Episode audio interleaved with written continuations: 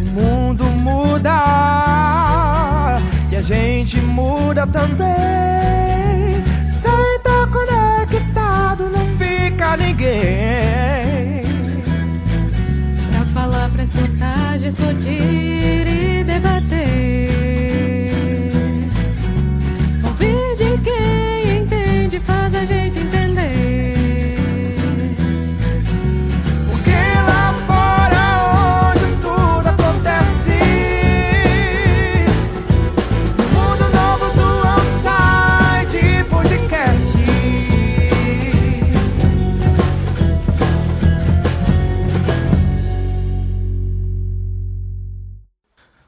ouvintes, amantes, fanáticos. Sejam muito bem-vindos. Começa agora mais um Outside Podcast. Comigo, Álvaro Bernardes, e com a nossa locutora convidada de hoje, Raquel Alana. Eu! E claro, você, Maria, João ou qualquer outro cidadão aí do outro lado.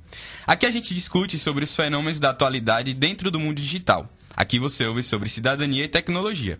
O papo de hoje é Cidades Inteligentes. A bola é sua, Tafarel. Ou, digo, Raquel. Álvaro, você já ouviu falar da série animada The Jetsons? Aquela que fala de uma família que vive em 2062? Tô ligado, aquela que eles moram em Orbit City, né? Uma cidade que tem casa suspensa, colunas ajustáveis, essas coisas, robôs, carros voadores. Essa mesmo, então. A questão é, será que a gente não já chegou a essa era? Assim, eu falo por causa do surgimento das cidades inteligentes. Ei, mas bem que ia ser massa, hein? Imagina a gente chegando na universidade com um carro voador. Concordo, é verdade. Ei, mas deixa pra lá. Viajei aqui agora. Mas me diga aí, você sabe o que é uma cidade inteligente? Explica aí, pô.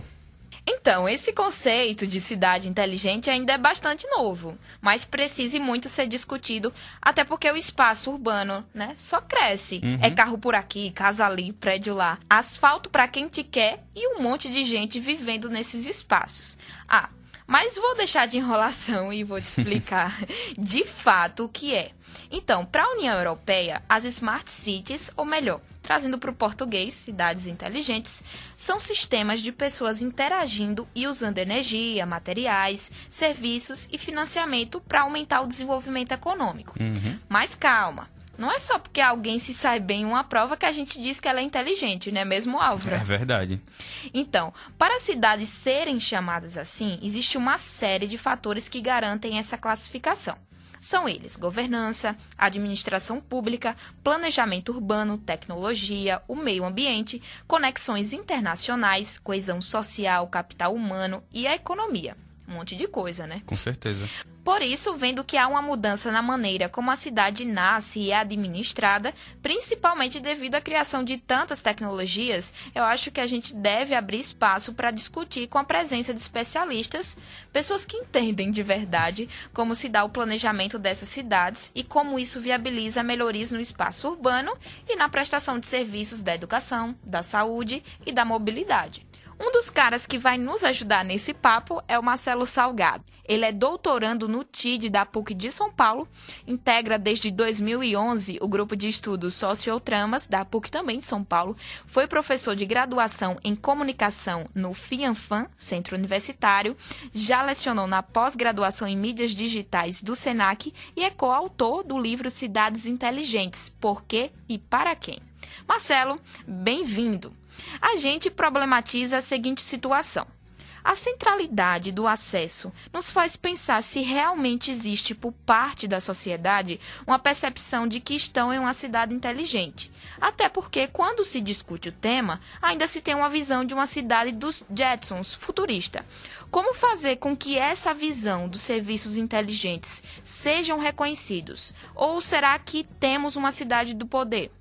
Pois é, muitos têm essa visão acerca da cidade inteligente, sobretudo uma visão ainda mais para frente do, do, que ser, do, que será, de repente, uma cidade inteligente em 2050, é, de a cidade dos Jetsons, futurista. Né? Eu mesmo, claro, já me peguei pensando nesse sentido. É normal, a gente tem que especular, tem que uh, sonhar até certo ponto, mas, sobretudo, tem que voltar, claro, a pisar na terra e pensar firme é, o que, que realmente vai acontecer. E, de fato, há um risco que, que a gente não pode ignorar uh, e que eu mencionei de que a cidade inteligente é, se transforme de fato numa cidade que dá a ilusão para os seus habitantes de que eles são muito livres e que a vida deles é muito fácil e muito confortável, porque é, os seus dados estão à disposição de governo e de empresas de tal forma que eles são tratados como indivíduos, né, de forma altamente customizada, de um jeito que a gente desconhece ainda hoje. Uh, os algoritmos vão ficar, por meio do machine learning, né, do aprendizado de máquina, progressivamente melhor, os algoritmos vão ficando cada vez mais específicos, mais precisos, né, mais refinados, de tal forma que é, é criada essa ideia de que o habitante da cidade inteligente é um privilegiado. Até certo ponto, ele é de fato a habitante do, da cidade inteligente tem facilidades que, é, que cidadãos comuns não, não, não têm. Mas também é fato que você está abrindo mão de uma quantidade gigantesca de dados, da sua é, coisas muitíssimo pessoais, e você tem uma dinâmica de poder que é inegável, que remete, é, de novo, ao panóptico é, de Bentham, ou panóptico digital, como Byung-Chul Han já previu na Sociedade do Cansaço, já escreveu a respeito, e a gente não, não pode ignorar essa possibilidade de se estabelecerem é, uma, de se estabelecer uma dinâmica de poder tão é, temível que, na verdade, os cidadãos aparentemente libertos pela cidade inteligente, na verdade, são escravizados, são escravos de uh, empresas poderosíssimas como Google e Facebook, por exemplo, que já são donos dos nossos dados, e também do, do, do governo, né, uh, um, do, do, Estado, da estrutura estatal, do poder público, como é o caso notável da China com seu sistema de crédito, que é basicamente um sistema de controle social, em que cidadãos têm notas, e se você comprar bebidas, esses dados vão ficar registrados pelo governo de tal forma que você pode ser punido de fato, e ter menor acesso a serviços, menos acesso a serviços, se você comprar bebida demais, se você não visita sua mãe doente. Imagine só, o governo tomando conta da sua vida. Isso já acontece na China, que, uh, em, várias, uh, que em, vários, em várias cidades já há informações de que elas seguem o modelo do Smart City. Então a gente precisa ficar atento às duas possibilidades, Jetsons ou uh, um inferno autoritário. Tudo isso é possível. Né? Agora nos diz, como as ferramentas de tecnologia podem contribuir para uma maior dinâmica e humanização da população das smart cities? Olha, eu tenho minha desconfiança de que é possível uh, humanizar mais a população de uma smart city a partir do uso das ferramentas de tecnologia. Por quê? Porque precisamente o que acontece, a meu ver, é um achatamento uh, ontológico ali entre é, o sujeito e objeto clássicos, ou seja, o ser humano e os não humanos, né, as máquinas, tipicamente nas cities, as tecnologias, ficam numa situação de proximidade maior do que nunca na história. É, então, o que acontece é que você tem é, seres humanos e tecnologias interagindo, você tem processos inteligentes, processos sociais, que classicamente são considerados, eram considerados apenas entre humanos, mas que agora são vistos por muitos autores, como Bruno Latour, é, como processos que, que, podem incluir os processos sociais também humanos e não humanos, isso inclui as máquinas e as tecnologias.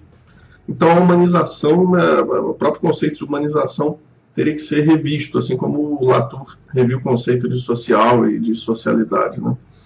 É, o que eu acho que acontece é, é mais um risco, na verdade, de um, os humanos serem reduzidos, ou, ou pelo menos em boa parte, é, nós sermos reduzidos a números, as informações que as tecnologias digitais obtêm de nós. Isso traz um conforto imenso, dando uma Smart City de alto nível, você tem até suas informações médicas à disposição, de repente, de um hospital, no momento em que você chega, é, e qualquer provedor de serviço, público ou privado, vai ter tantas informações sobre você que vai tratá-lo como se fosse um, uh, de fato, um ser humano, a coisa do tratamento customizado, elevado ao, uh, um, um, extremo muito alto, uh, desconhecido até hoje. E nesse sentido parece até um tratamento humanizado, porque, meu Deus, estão tratando você como se fosse de fato um indivíduo único, especial, maravilhoso, que é tipicamente o que a maioria das pessoas quer. Só que ao mesmo tempo você está abrindo mão de uma privacidade que muitos consideram uma ilusão hoje, eu também sigo nesse sentido, mas mais do que abrir mão da privacidade, você está abrindo mão é, de uma certa. Você está abrindo mão da, da sua própria identidade, seus próprios dados, é, cedendo suas informações mais íntimas e privadas a empresas e ao poder público e ao Estado. E isso tem lá os seus riscos também, como a gente vê, uma concentração de poder excessiva nas mãos de gigantes. Mas, na real, como se dá o processo de transição de uma cidade tradicional, vamos dizer assim, para uma smart city? À primeira vista, é, muitos diriam que a transição de uma cidade comum, uma cidade normal, para uma smart city, precisaria, sobretudo, de recursos materiais, de dinheiro. E isso é verdade, claro. Mas o mais importante é conseguir vender a ideia para a população, sobretudo para a população comum, para o cidadão médio, que tem menos acesso à informação. Isso não seria tão difícil, porque uma das ideias centrais em uma Smart City é a ideia de conectividade, de processos sociais, de cidadãos conectados a máquinas, a terminais de, de informações. É, como quase todo mundo tem um smartphone hoje, um celular, é, não é tão difícil assim é, conseguir espalhar a ideia e gradualmente, aos poucos, acostumar as pessoas à nova normalidade. E a nova normalidade seria exatamente a Smart City, né? E aí, aos poucos, você vai... Já, já existem os sistemas é, de recolhimento de informações que têm os riscos que eu, que eu, que eu já mencionei, é, inclusive as empresas como Google e Facebook né, já têm acesso a uma quantidade imensa das nossas informações, e aí você vai ter para a Smart City, na Smart City típica, você vai ter essas parcerias público-privadas, né? tipicamente o, o, Estado e o governo do momento e grandes empresas vão se unir, o poder público com o poder privado, por assim dizer, vão se unir e aí vão aos poucos trocar informações, fazer parcerias de negócios, essas informações vão se espalhando entre os parceiros e, é, pelo menos em teoria, o o cidadão comum, os habitantes, vão gradualmente é, ter, terão gradualmente uma vida melhor no sentido de que, é, que eles serão atendidos pelos serviços públicos e pelas empresas de forma mais customizada, mais particularizada. Mas, de novo, a transição da cidade comum para a cidade é, inteligente, ela é, sobretudo, um processo informacional. Mais do que um processo material, é uma questão psico, primeiro psicológica, depois social e aí, enfim, cultural, de você acostumar a população à ideia de que uh, seria uma boa, ela seria uma boa medida ela ter os seus dados amplamente distribuídos e que isso vai facilitar a vida dela. Agora, pensando em medidas. Para você, o conceito de cidade inteligente possui um limite aonde poderemos chegar com a implantação de um sistema tão avançado de tecnologia? não posso dizer que sou muito otimista nesse momento em relação a, ao limite, aonde pode chegar a cidade inteligente. Precisamente porque quando eu olho para a realidade, sobretudo para, por exemplo, os casos de censura já uh, realizados aí pelo Google, né, com o YouTube em particular, e também pelo Facebook, censura de páginas, desmonetização de vídeos, uh, usuários que são banidos simplesmente das plataformas, sobre, uh, tão somente porque uh, essas empresas definem o que é o discurso de ódio e aí, em teoria, para proteger a sociedade, essa é a desculpa delas, elas se fazem de censores, de juízes do que é bom e do que é mal. Isso é gravíssimo, é muito perigoso. Você tem a, a destruição da democracia, você tem uma espécie de um tecnofascismo, quando você tem as em, empresas com esse poder imenso. E, uh, e, a culpa não é só das empresas, porque uh, é, esses gigantes tecnológicos estão sempre ligados, sempre em parceria com governos pelo mundo e com instituições governamentais variadas. Então, é a coisa é bastante mais complicada, ainda mais quando você pensa, já, já que eu mencionei governo, é que o, o que acontece na China é, de fato, é, merece toda a nossa atenção. Já há muito tempo você tem mais de um bilhão de habitantes do planeta que não conseguem acessar sites como Twitter, Netflix, é, Google e todos os seus serviços, inclusive o YouTube, por aí vai, a lista é imensa e só faz crescer a cada mês que passa. É, então, quando você tem esse nível de, é, de autoritarismo, de controle, dessa dimensão do poder tão, tão perversamente controlada por poderes público públicos e privados, você tem uma situação perigosa. E aí, quando você pensa na cidade inteligente, que é exatamente uma cidade baseada em sistemas muito avançados de processos tecnológicos e também pela circulação de dados de, de pessoas, de cidadãos, uh, circulação cada vez mais, mais livre entre empresas e entre uh, entidades governamentais, eu não, não consigo ver com otimismo o limite da cidade inteligente nesse momento. Eu espero que sejam criadas formas de fragmentar o poder dessas empresas imensas e que o próprio poder público possa ser de alguma forma vigiado, controlado pela sociedade. Então, a sociedade precisa, uh, precisa acordar para os riscos né, dessas tecnologias e de, dessa circulação livre de dados aí nas mãos de empresas e do, do próprio governo. E uh, os cidadãos precisam entender o que, que, eles querem. Se eles querem uma vida, se eles querem ceder o controle sobre, sobre da, da, da vida deles se eles querem ceder o controle da vida deles para empresas e o poder público em troca de uma vidinha confortável e de uh, algoritmos que fazem eles se sentir especiais e maravilhosos com tratamento customizado pessoal. Né? Obrigada pela participação, Marcelo. E a nossa conversa segue nesse momento com um caráter mais regional. O outro convidado é o Ricardo Mascarello, diretor do programa Aracaju Inteligente, Humana e Criativa, da Secretaria Municipal de Indústria, Comércio e Turismo da Prefeitura Municipal de Aracaju. Ele possui graduação em Arquitetura e Urbanismo pela Universidade do Vale do Rio dos Sinos e mestrado em Engenharia Civil na área de Edificações e Comunidades Sustentáveis pela Universidade Federal do Rio Grande do Sul. Simbora, Ricardo, fica à vontade no nosso podcast. E é o seguinte, Aracaju é colocada, de acordo com a pesquisa do Teleco, como terceira colocada no Nordeste no ranking de cidades inteligentes e 16 em nível nacional.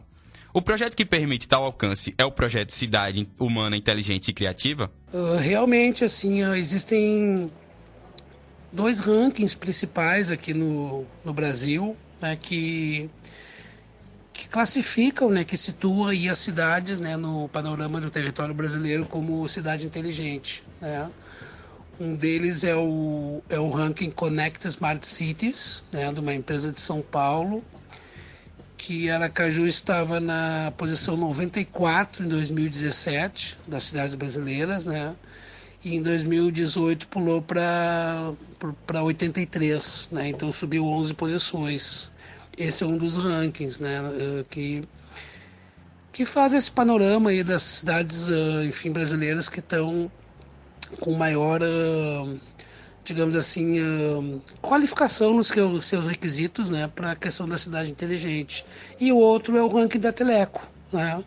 Inclusive, a gente tem sempre encaminhado aí em cada eixo né, estratégico aí que é avaliado, por exemplo, o ranking Teleco, como é que está Aracaju em termos de planejamento urbano, mobilidade, enfim, todas as áreas que envolvem a cidade, né, como educação, saúde, cultura, habitação, né, enfim, meio ambiente, gestão pública, né, governadoria e etc. Né? E aí, assim, ó, para te colocar assim, ó, realmente o que coloca Aracaju, né, para a gente medir essa classificação nesses rankings, né, e, e no Teleco principalmente, que, que Aracaju está como terceira cidade do Nordeste, né, é esse panorama aí da, das ações que estão dentro do programa né, Aracaju Inteligente, Humana e Criativa. Né? Então é dentro desse programa que, que a gente trabalhou ações né, em parceria com, várias, com as várias secretarias do governo municipal para trabalhar, enfim, questões uh, estratégicas né, e ações para tornar, né, enfim, um caminho aí, isso é uma coisa que, que realmente é muito demorada, né, são exige muito trabalho, mas para colocar Aracaju nesse, nessa perspectiva né, de tornar uma cidade mais inteligente, humana e criativa. Quais são os reais desdobramentos desse projeto nos diversos setores da gestão municipal? Educação, saúde, transporte, cultura, segurança. As ações que a prefeitura vem imprimindo, né? Eu vou começar pelo eixo da mobilidade urbana, é a sinalização semafórica inteligente, que são é composta, né, por semáforos inteligentes os quais a gente pode sincronizar os semáforos né, para uma melhor fluidez no trânsito. E eles vêm sendo instalados, né, ainda não estão em funcionamento, nos principais eixos viários, né, as artérias, mas eles, claro, eles têm um intuito assim que cuidam principalmente da mobilidade motorizada, né? Então eles vão poder assim liberar o trânsito no, nos maiores fluxos, né, de veículos. E claro que a lógica é poder liberar o transporte público coletivo, a, a questão dos ônibus, né, que os ônibus possam uh, perpassar os sinais, né, e, e, fluir melhor dentro do conceito de, de, de, de, transporte coletivo rápido, né. Então, dentro da mobilidade, basicamente é isso, né. A gente tentou aí colocar um aplicativo único onde o cidadão pudesse saber onde está o, o, o, ônibus, né? Enfim, saber as rotas, etc. Quanto tempo o ônibus pode demorar para chegar num ponto de ônibus, mas isso ainda não foi possível porque não se chegou num consenso entre todas as empresas de ônibus. Então isso teria que fazer parte de uma licitação do transporte público para a prefeitura poder exigir que todas as empresas tivessem um, um mesmo aplicativo. Isso seria muito bacana porque porque além de possibilitar o, que o cidadão saiba né, quanto tempo vai demorar um ônibus para passar no seu abrigo, ali onde ela está esperando, isso também possibilita que a gestão possa saber como é que está o itinerário dos ônibus para poder fazer um planejamento da cidade. Né? Então a gente entende que cidade inteligente não é aquela só que facilita para naquele momento, entende? Mas que se possa pegar dados e coletar informações para a gente poder pensar um planejamento futuro da cidade. E aí em outras áreas, assim, que, que a gente pode dizer que tem são ações desse eixo do Aracaju Inteligente Humana e Criativa, é o prontuário eletrônico da saúde, né, que está sendo instalado nas todas as UBSs, né, as unidades de, de saúde aí, enfim, da família, para as pessoas poderem marcar consultas, né, exames via aplicativo, né, via internet, e aí não tem a necessidade de parar numa fila, né? Então isso assim, a ideia é chegar aqui e seja instalado em todas as unidades de saúde. Tá?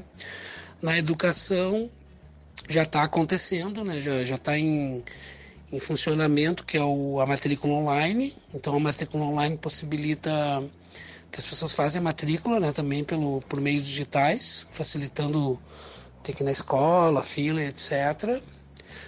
Depois, recentemente, foi instalado um programa que é o OneDoc, que facilita todo o sistema da gestão de ofícios, informações, né? enfim, todo um gerenciamento do, da comunicação da prefeitura via um sistema né, informatizado que otimiza a impressão de papéis, né, enfim, agiliza os processos, gerando certa economia dentro dos processos. Né.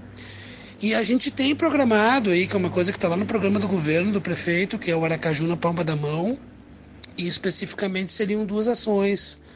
Uma delas seria instalar o Wi-Fi público né, nas, em logradouros públicos, praças, terminais de ônibus, orla, na região dos mercados, né, principalmente em praças uh, mais periféricas, né, onde a gente tem a população mais carente, né, com menos acesso à, à internet, e aí a gente conseguiria ter uma maior conexão, né, porque dentro do conceito de cidade inteligente é uma cidade conectada, né, usando, enfim, toda a tecnologia para um maior funcionamento e agilidade nos processos.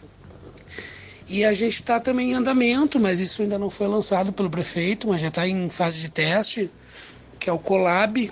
Ela é uma, uma app, né, uma plataforma colaborativa. Trata-se de um aplicativo que faz, ele, ele, ele possibilita uma comunicação direta entre a gestão e a sociedade. Então, tanto a sociedade pode fazer o serviço, por exemplo, de ouvidoria, né, enfim, falar sobre um buraco que tem na rua, uma lâmpada que está queimada, algum problema, né, no fim dos serviços municipais de zeladoria urbana, infraestrutura urbana, né, e solicitar para a prefeitura que esse serviço seja feito. Assim como a gestão também pode fazer assim perguntas, né? Pode consultar a população sobre alguma questão, por exemplo, quais as bandas que a população prefere que toquem no Forró Caju, né? Então é muito legal, porque é um aplicativo que possibilita uma comunicação direta. Ele, ele também, ele, na verdade, ele é uma rede social, tipo um Facebook, né? Da gestão. E aí todo mundo fica sabendo o que cada cidadão pergunta. Então a gente entende que se essa plataforma fosse lançada, a gente teria assim uma gestão mais clara, né? mais assim, digamos, participativa e na verdade num, num, num, sentido de engajamento, né, onde a população e a, e a gestão pública pudessem conjuntamente colaborar entre si pôr uma cidade mais dinâmica, inteligente, né, enfim, que as coisas fossem mais ágeis. Né. Outro aspecto são as discussões sobre tecnologia distribuída e concentrada. Uma que está aberta para a população e é construída juntamente com ela, e a outra que parte justamente dos órgãos, dos líderes e ali se concentra. Que tipo de modelo de tecnologia Aracaju aderiu hoje? A criação é colaborativa? Bom, com relação à conexão, né, isso está muito claro assim dentro da, do conceito, né, de, de cidade inteligente. A cidade tem que estar tá toda conectada, né? Tanto que um exemplo que eu acho que é o mais profundo é quando a gente fala na iluminação pública inteligente, né? O que, que seria iluminação pública inteligente? Como a gente sabe que o, posteamento, né, os postes, enfim, onde passa suportam né, fiação elétrica, iluminação pública da cidade, eles estão espalhados por toda a cidade. E Aracaju basicamente tem 95% do seu território abrangida, né, enfim, com a questão do posteamento de iluminação e fiação. Então, uma estratégia de iluminação inteligente é que cada poste, cada ponto teria uma conexão, ou seja, Wi-Fi, né, a possibilidade de, se eu quisesse instalar uma câmera, algum sensor por algum motivo, tá? Isso está muito longe, Aracaju um estudo, mas uma parceria público-privada para iluminação inteligente é um processo muito lento, tá? Então, é, isso já foi estudado, sim, a nossa secretaria estudou muito, né, principalmente no início do secretário Jorge Santana, mas isso está realmente parado. Então, o que a gente tem, assim, estudou e pesquisou para vários exemplos de capitais, né, no mundo, mas principalmente na realidade brasileira, pegamos muito o caso de São Paulo, que é o Wi-Fi, né, o Wi-Fi público gratuito, né, que a gente possa ter conexão para toda a população, que uma pessoa possa pegar um celular num ponto da cidade e poder ter conexão, tá? E essa conexão possibilita, a partir de aplicativos na, de governança nas diversas áreas, que a população possa fazer essa relação que se fala de colaboração, né, a cidade colaborativa. Então, assim, existe um projeto assim, da PMA, da atual gestão, que é Aracaju Conectada, está dentro do projeto maior do planejamento estratégico, que é Aracaju na palma da mão. E aí eu te diria, como, como eu já te comentei, assim, sabe? Uh, se a gente tivesse Wi-Fi público em principais pontos da cidade e que abrangesse a grande parte da população e conjuntamente tivesse o aplicativo Colab, que é a plataforma colaborativa que pode e gera, já temos vários exemplos em capitais como Teresina, Niterói, no Rio de Janeiro, etc., Recife, gerar essa comunicação direta entre cidadão e gestão, gestão cidadão, né? E é um sentido de colaboração. Então, ela é muito mais do que uma, um serviço de ouvidoria meramente, né, ou de consulta pública. Mas quando a gente une ouvidoria, consulta pública, sugestão e coloca o cidadão, né, coloca a sociedade a participar junto nos movimentos da cidade, nas decisões, em ideias, iniciativas, né, enfim, pensar a cidade. Afinal, a cidade é para todos, né, e é de todos, né. A gestão está ali para para enfim coordenar e etc. Uh, a gente teria uma cidade muito mais rica, né, em termos de soluções, né, e até de aproximação de um todo comum da sociedade de Aracaju. Então, assim, existe um caminho, assim, para uma cidade mais colaborativa, mas infelizmente não está ainda em uh, efetividade, né, de, de, de, ação, assim, de aplicação. Os cidadãos aracajuanos sabem que Aracaju é uma cidade inteligente? É, realmente a população não, não sabe o que é uma cidade criativa, quero dizer, uma cidade inteligente, né? Apesar que criatividade está muito ligada à cidade inteligente, mas realmente os cidadãos de Aracaju não sabem o que é uma cidade inteligente, até porque isso é um conceito novo, né? E ele ainda está muito engatinhando de Aracaju, então não se pode dizer que a população tenha domínio sobre isso, né? E realmente, assim, uma cidade inteligente ela passa os muros né, e as barreiras e coloca a cidade conectada com o resto do país, né, o resto do, do, do Brasil e até do mundo. Né? E como eu te falava, assim, essas coisas ainda são pouco divulgadas porque elas ainda estão muito em fase de teste, né? E aí, nesse sentido, a população ainda não consegue ter, assim, um, um retorno efetivo, né? Isso é um processo lento, né? E, e depende muito da gestão, né? As coisas são muito lentas na gestão pública, né? E o, e o atual governo, assim, a, ele é muito emperrado, assim, sabe? A, a prefeitura, digamos, desse governo é muito monopólio, assim, fica sempre na mão de alguns, sabe? E as secretarias não têm muita autonomia para trabalhar. E tudo depende muito do, da decisão do prefeito. E aí acaba que que todo o pensamento técnico, né, o planejamento, mesmo que pouco e por poucos que é desenvolvido na prefeitura, ele acaba sendo muito lento. Por último, há uma concepção que diz que é necessário viabilizar a cidade inteligente com o pensamento global, que ela rompa os limites municipais e corra o país e mundo como referência. Agora mesmo foi lançada a plataforma Aju Inteligente, que economiza papéis nos trâmites da gestão e suas secretarias.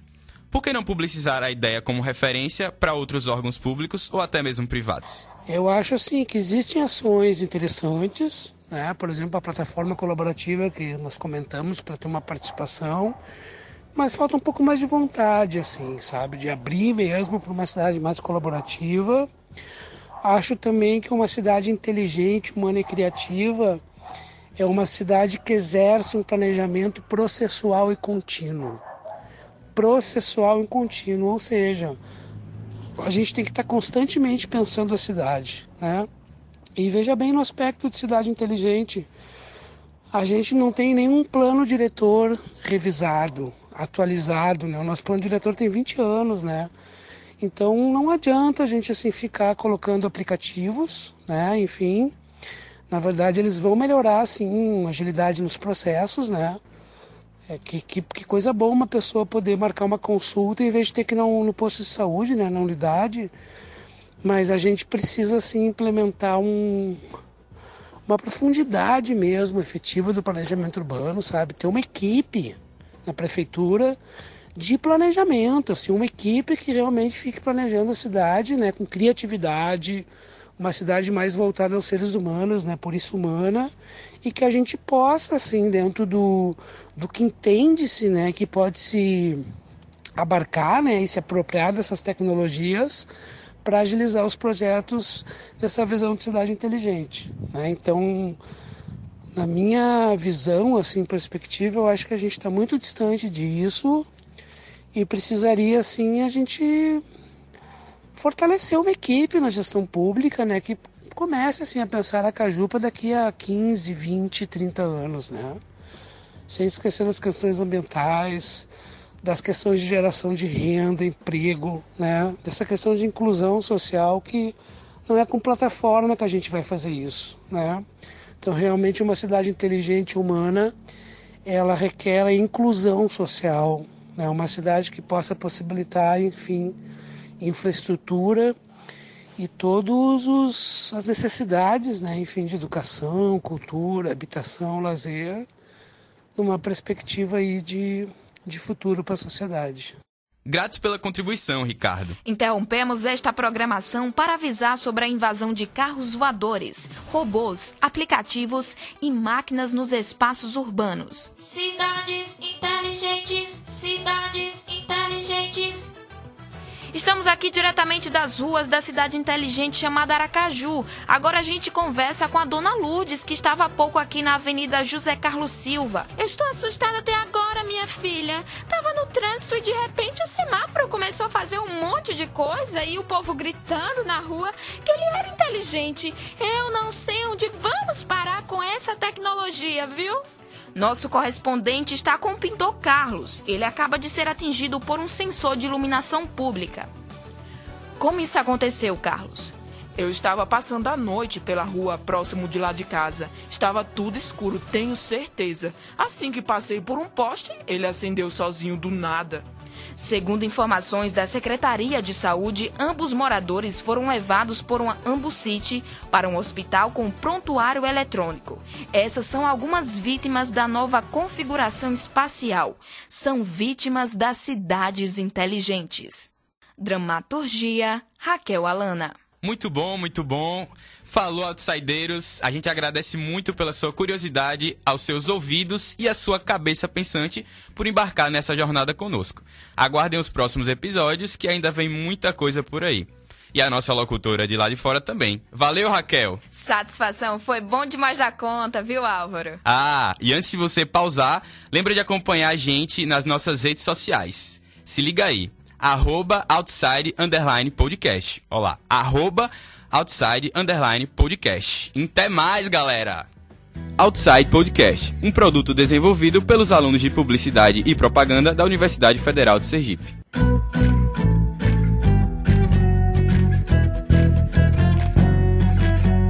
O mundo muda e a gente muda também.